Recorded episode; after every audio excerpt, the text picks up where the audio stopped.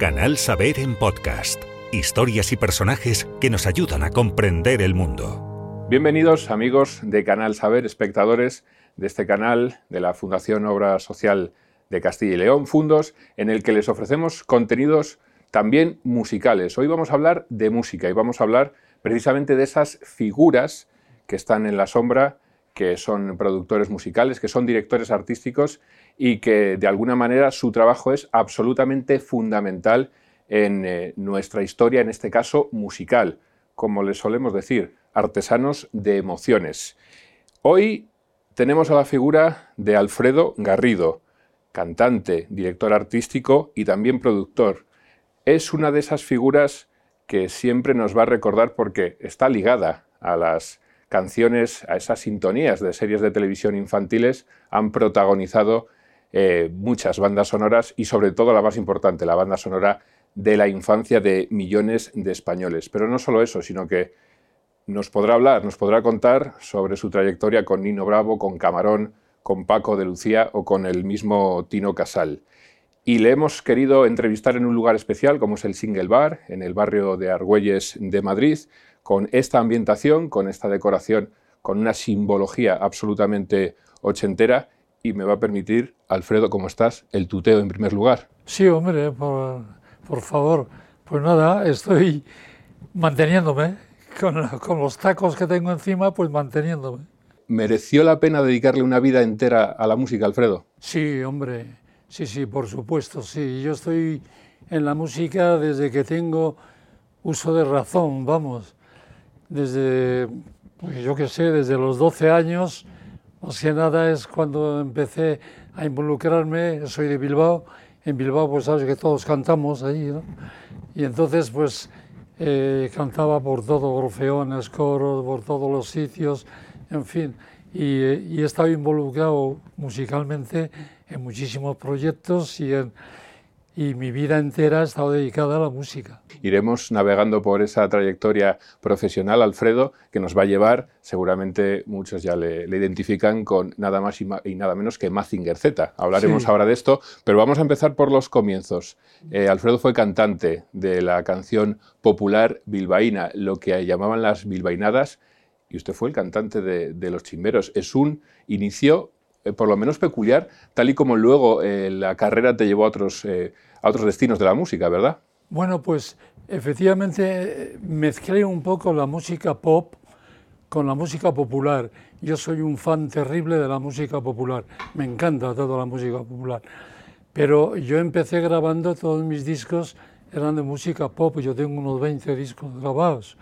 Entonces, y pero efectivamente las bilbainadas, cuando hice, un, hice discos de las bilbainadas, estos se vendían como churros. O sea, pero vamos, o sea, fue un éxito increíble. Yo llevo de un, de un, de un LP que grabé, que era, aparte de los muchos que se vendían, es, que se titulaba El Riao Riao, este pues eh, llevo vendidos unos 350.000 ejemplares. O sea, increíbles, sí, sí. Después hubo una etapa en el extranjero donde Alfredo cantó en idiomas tan diversos como, como el árabe. Cuéntenos alguna sí, anécdota de aquello porque, porque el, el, abanico de idiomas en el que Alfredo ha cantado es, es muy amplio, ¿verdad? Pues sí, estuve siete años fuera de España, recorrí Europa, recorrí Asia, recorrí, estuve en África, estuve en, en México también, Portugal, y efectivamente llegué hasta cantar, me acuerdo que eh, canté, eh, me acuerdo un poco de ella, te lo puedo decir, el Currucú Paloma, que hacía tar el Hayut Yarrujita y el Hayeti o el Vimae, o sea, en, en, árabe. Entonces, pero estaba en inglés, en francés, en, en italiano, porque en Italia estuve mucho tiempo también y llega la etapa de Philips, productor y director artístico. Y después cuando volví a España, efectivamente me seguí como cantante, me contrató Philips como cantante y entonces al mismo tiempo vieron un poco mis inquietudes como producción y como productor y entonces yo en el año 71 que gané el Festival del Miño, eh, pues eh, me contrató Philips como productor y entonces me encargaban de descubrir nuevos artistas y de, hacer proyectos nuevos. Aquí llega eh, tu aventura con eh, la música de las series de televisión infantil que en aquel momento empezaban a, llegar a España y lo que de alguna manera también ha, traslucido de, tu carrera musical. Pero cuéntenos, eh, Alfredo, desde que llega la serie de televisión original... te has olvidado. Te tutearé, y eso que lo he prometido al principio de la entrevista. desde que llega esa serie de televisión a España, a los estudios de Philips, hasta que sale con una sintonía, en este caso en castellano, conocemos las de Marco, conocemos las de Heidi, conocemos por supuesto Mazinger Z. ¿Cuál es el proceso, si se lo podemos contar a los espectadores? Bueno, pues sí, lo que te puedo decir es que cuando yo empecé, empecé a producir en, en, Philips, y bueno, producciones tengo en yo qué sé, cantidad, porque como director artístico hice muchísimos discos con Paco de Lucía, entre, entre ellos el Entre dos aguas, que si quieres como anécdota, se grabó en el estudio pequeñito de Phyllis con una mesa de ocho pistas, pero que como anécdota también te digo que Paul Moriat entró en contacto conmigo porque quería grabar una cosa española y le dije, pues graba Entre dos aguas. Y grabó Entre dos aguas con el error del batería. Ya pero Fue una grabación, estuvo muy bien, sí. Sí, Paco de Lucía, muchos Paco nombres. Lucía, o sea, he grabado muchísimo con él, inclusive he estado de turné con él por Europa, también estuve. Y con el Camarón al mismo tiempo, por supuesto, con el Camarón también he grabado muchísimo. ¿Cómo era Camarón en el cuerpo a cuerpo? Maravilloso. Era una persona encantadora, maravilloso, pero por supuesto como gran artista y como una persona muy sensible y muy facilón digamos, muy facilón en su vida, en su vida normal, que las compañías no le iban bien y, en fin, tuvo la desgracia de, de, meterse mucho en ese mundo tan delicado de la droga y, claro, pues ahí fue, fue un poco un poco su perdición, vamos. Son los años en los que la música española eh, atraviesa un momento espectacular también a, nivel internacional y ya que estábamos por, por esta senda, le voy a ir, te voy a ir dando nombres, Alfredo, y tú me vas a contar eh, el recuerdo más eh, hondo que tengas de esta persona, cómo era a nivel personal y el trabajo que tú, que tú hiciste con él. Y por supuesto, si hay alguna anécdota que se pueda contar también, pues estaría, estaría genial. Nino Bravo. Pues hombre, Nino Bravo le contratamos, en la época que le contratamos, hicimos, yo me acuerdo que vino al estudio a hacer una prueba allí, al estudio de Madrid, le pusimos a cantar muy bien y tal, estupendamente. Y entonces, bueno, pues eh, he estado, si no, como director artístico en todas las producciones que se hacían con él, e inclusive ha grabado, yo hice dos canciones que las ha grabado Nino, que están grabadas por Nino Bravo también, como autor. Y bueno, y como anécdota, como anécdota maldita, pues te puedo decir que ya en la época esta que le ocurrió el terrible accidente, yo estaba esperándole en el estudio en, en Fonogran para, para, para grabar, que él venía entonces con ese grupo que él había descubierto, el grupo Humo, y que, y que vino la policía y me dijo, oye, que había un accidente y este chico... Y, bueno, nos quedamos todos, imagínate. Eras tú el que estaba esperando a Nino en Madrid aquel yo día. Yo estaba esperando y nos vinieron allí la policía y de yo fallecido. Y dije, joder. Bueno, fue, fue terrible el impacto. ¿Cómo era Nino Bravo también? En, pues muy bajo también, muy buena persona. Una, todos los grandes artistas normalmente son buenas personas y con una voz particular, increíble, una voz maravillosa. Otra gran voz, eh, Plácido Domingo, Alfredo. Bueno, en Plácido Domingo también. Plácido Domingo grabó el Mundial 82, que lo hice yo, eh, compuse el tema y lo grabó Plácido Domingo también, y Plácido Domingo igual, increíble. Vino, escuchó la maqueta que yo había hecho cantando y me dice, oye, pues la grabamos. Y, y entonces me llamó desde Londres y me dijo, Alfredo, vente a Londres y grabamos aquí el tema. Entonces yo fui con el Playboy allí a Londres y en Londres él se puso al piano allí, toca el piano muy bien y grabó el tema en tres minutos, vamos. Nos fue mal en lo deportivo, pero es verdad que la simbología de ese año 82 sí, nos acompañó. A Naranjito lo seguimos viendo como un icono, icono pop de aquellas, de aquellas épocas, ¿verdad? Y la música, por supuesto, aquel himno al Mundial que, que compusiste, que compusiste tú, eh, lo seguimos de alguna manera recordando. Eh, seguimos con más nombres, Alfredo. Luz Casal. Bueno, pues Luz Casal yo te, puedo decir que la contraté para Fonogram, para Phyllis, y yo la descubrí, la fui a ver que actuaba eh, aquí, hay unos teatritos aquí en Princesa, hay unas especies de teatros hay, que hacen, y había, se estaba dando una obra de Antonio de Olano, me parece que era, y en los coros estaba Luz Casal cantando pasodobles. Qué curioso. Luego cambió bastante el, registro. Y después ya vino ya y se metió Luz Casal, que hoy en día pues es, es un icono también de la música, una figura. Se te dieron bien los cantantes valencianos. Francisco también trabajó contigo. Francisco sí, también. Francisco también ha trabajado mucho conmigo, inclusive y y además cuando sus horas bajas, que tuvo horas bajas, yo le llamé y le dije, mira, tengo un proyecto bueno para ti, que puede ser, vamos a grabar canciones de Agustín Lara. Hicimos un disco de unidad que fue disco de oro. Y fue un, el disco es una maravilla. Lo cantó muy bien, muy bien, estupendo. He perdido un poco la pista con él, pero bueno, pero le sigo. Esta entrevista la está presidiendo la imagen de, de Mazinger Z, que es un poco el personaje que yo creo que más alegría te ha dado a ti a nivel profesional, porque tanto tiempo después se acuerdan de Alfredo Garrido, de esa sintonía también eh, histórica, de, unos versos, de, unos, unas líneas escritas por ti que, han entrado en el imaginario popular y durante los años han seguido eh, recordándose. Cuéntanos, una vez más, Alfredo, esa historia con Mazinger Z. Bueno, digamos que yo cuando estaba produciendo en, Fonogram, pues resulta que llegó a España y empezó a llegar a España series infantiles. Y, y, en el año 74, me parece, llegó la primera que era la de Pipi Largas.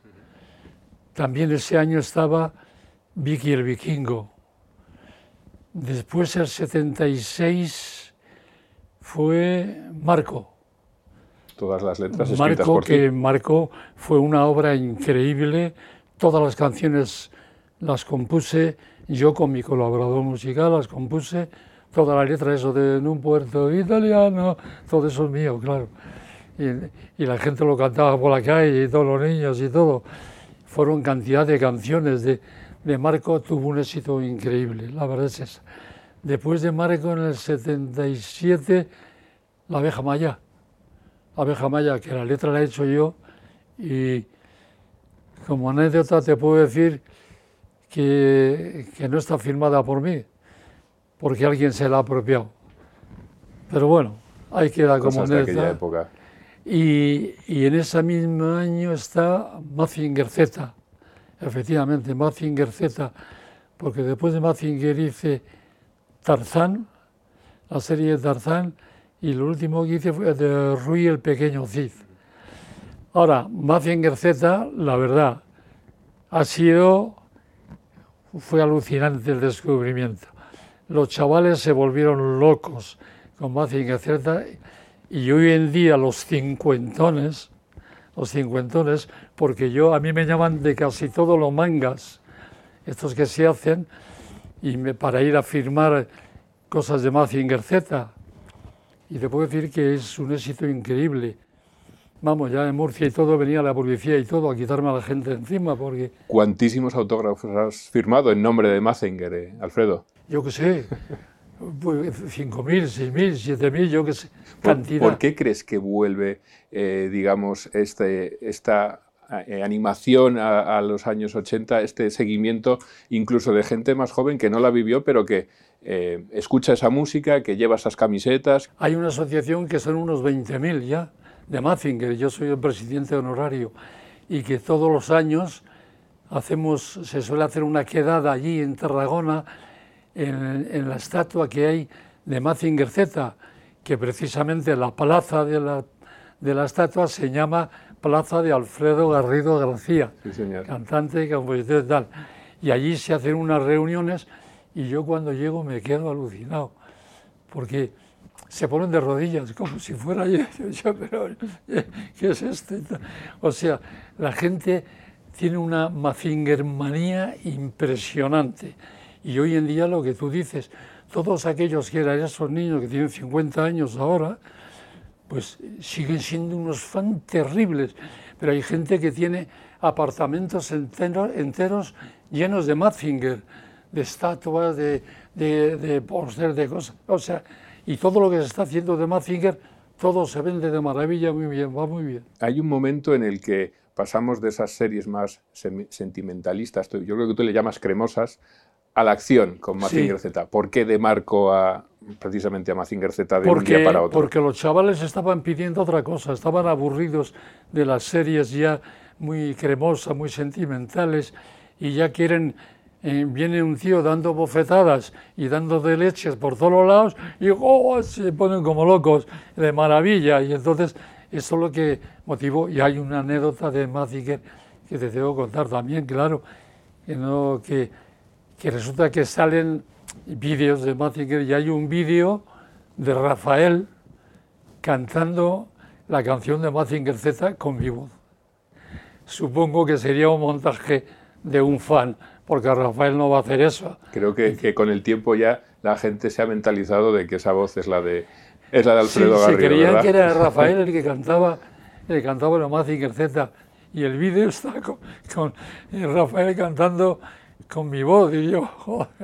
Los espectadores se preguntarán eh, en qué, en qué te basabas para escribir una letra, porque entiendo que la, que la serie llegaba, eh, en el caso de, de Heide seguramente en japonés, en, el caso de Marco en, en, otros idiomas. No sé si veías la serie, te inspirabas en algo que, pues que te... Muy, muy fácil. Yo eh, gracias a Dios, he sido siempre bastante creativo.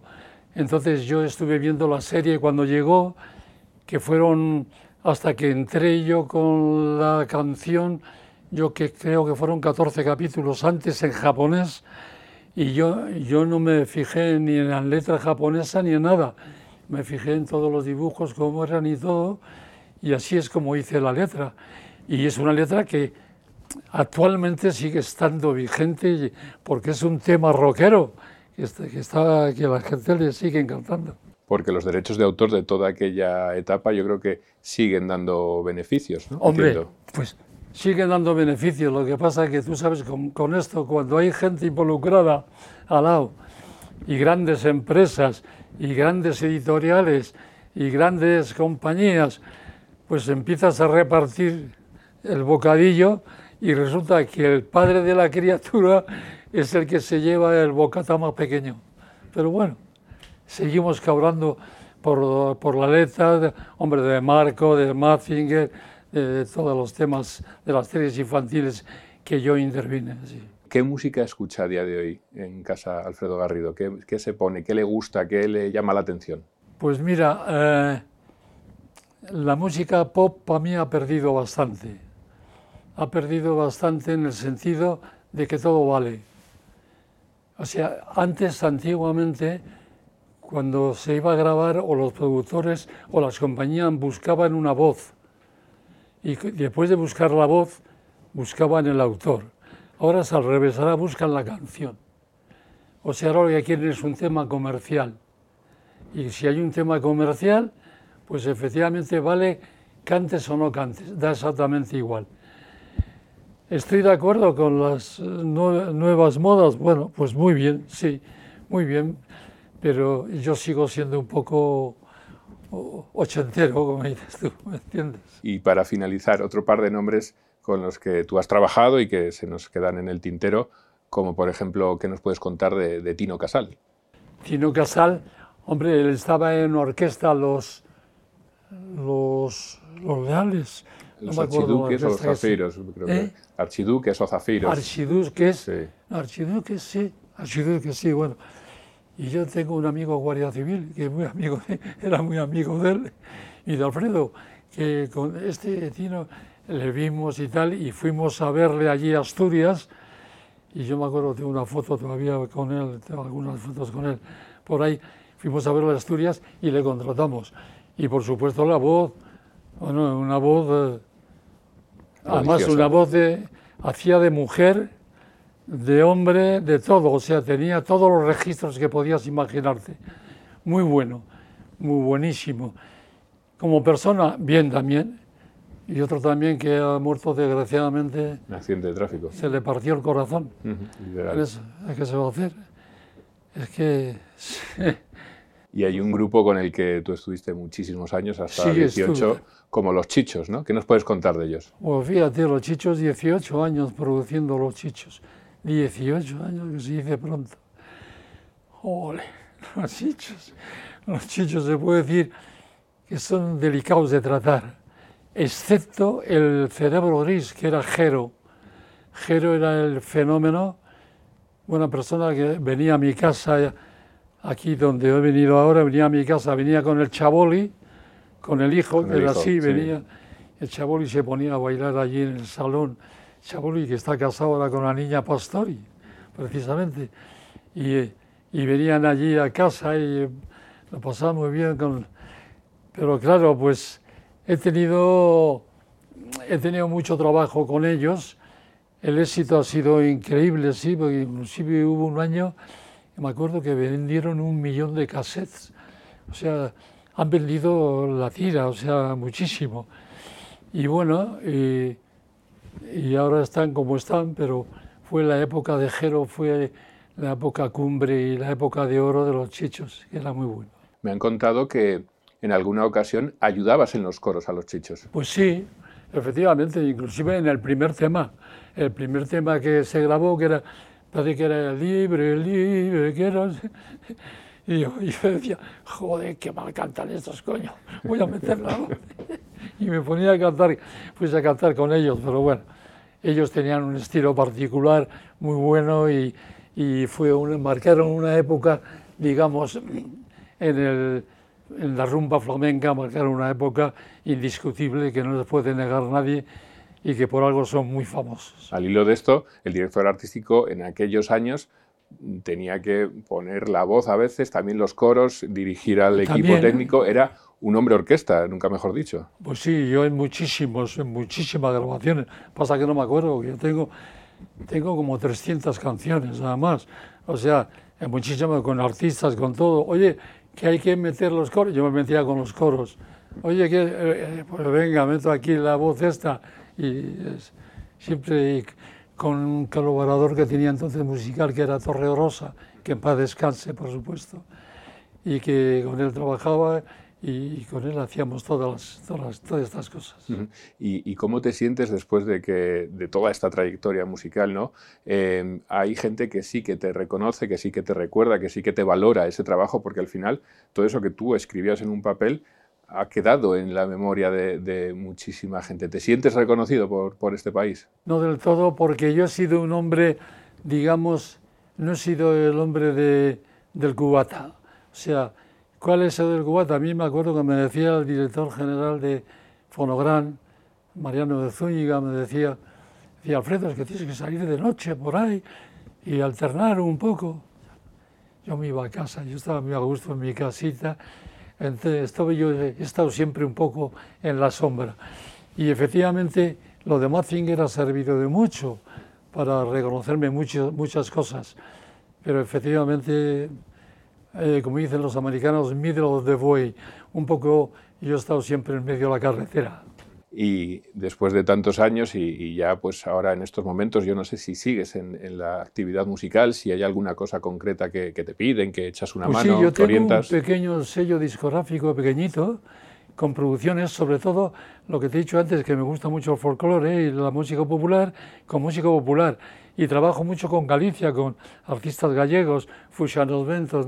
Eh, aquí he hecho con grupos nuevos, Mestre de Jularía, eh, en León que también he hecho con, con otro grupo de León también, ¿cómo se llamaban estos de León? Barrio Húmedo, porque es un barrio de allí además. También he, he, grabado con he, he grabado folclore por toda España, porque me encanta el folclore. Y entonces tengo un pequeño discográfica, una pequeña discográfica, porque yo sé que lo que se vende siempre es la música popular. Lo pop que dura un año o medio año y después ya no se vende.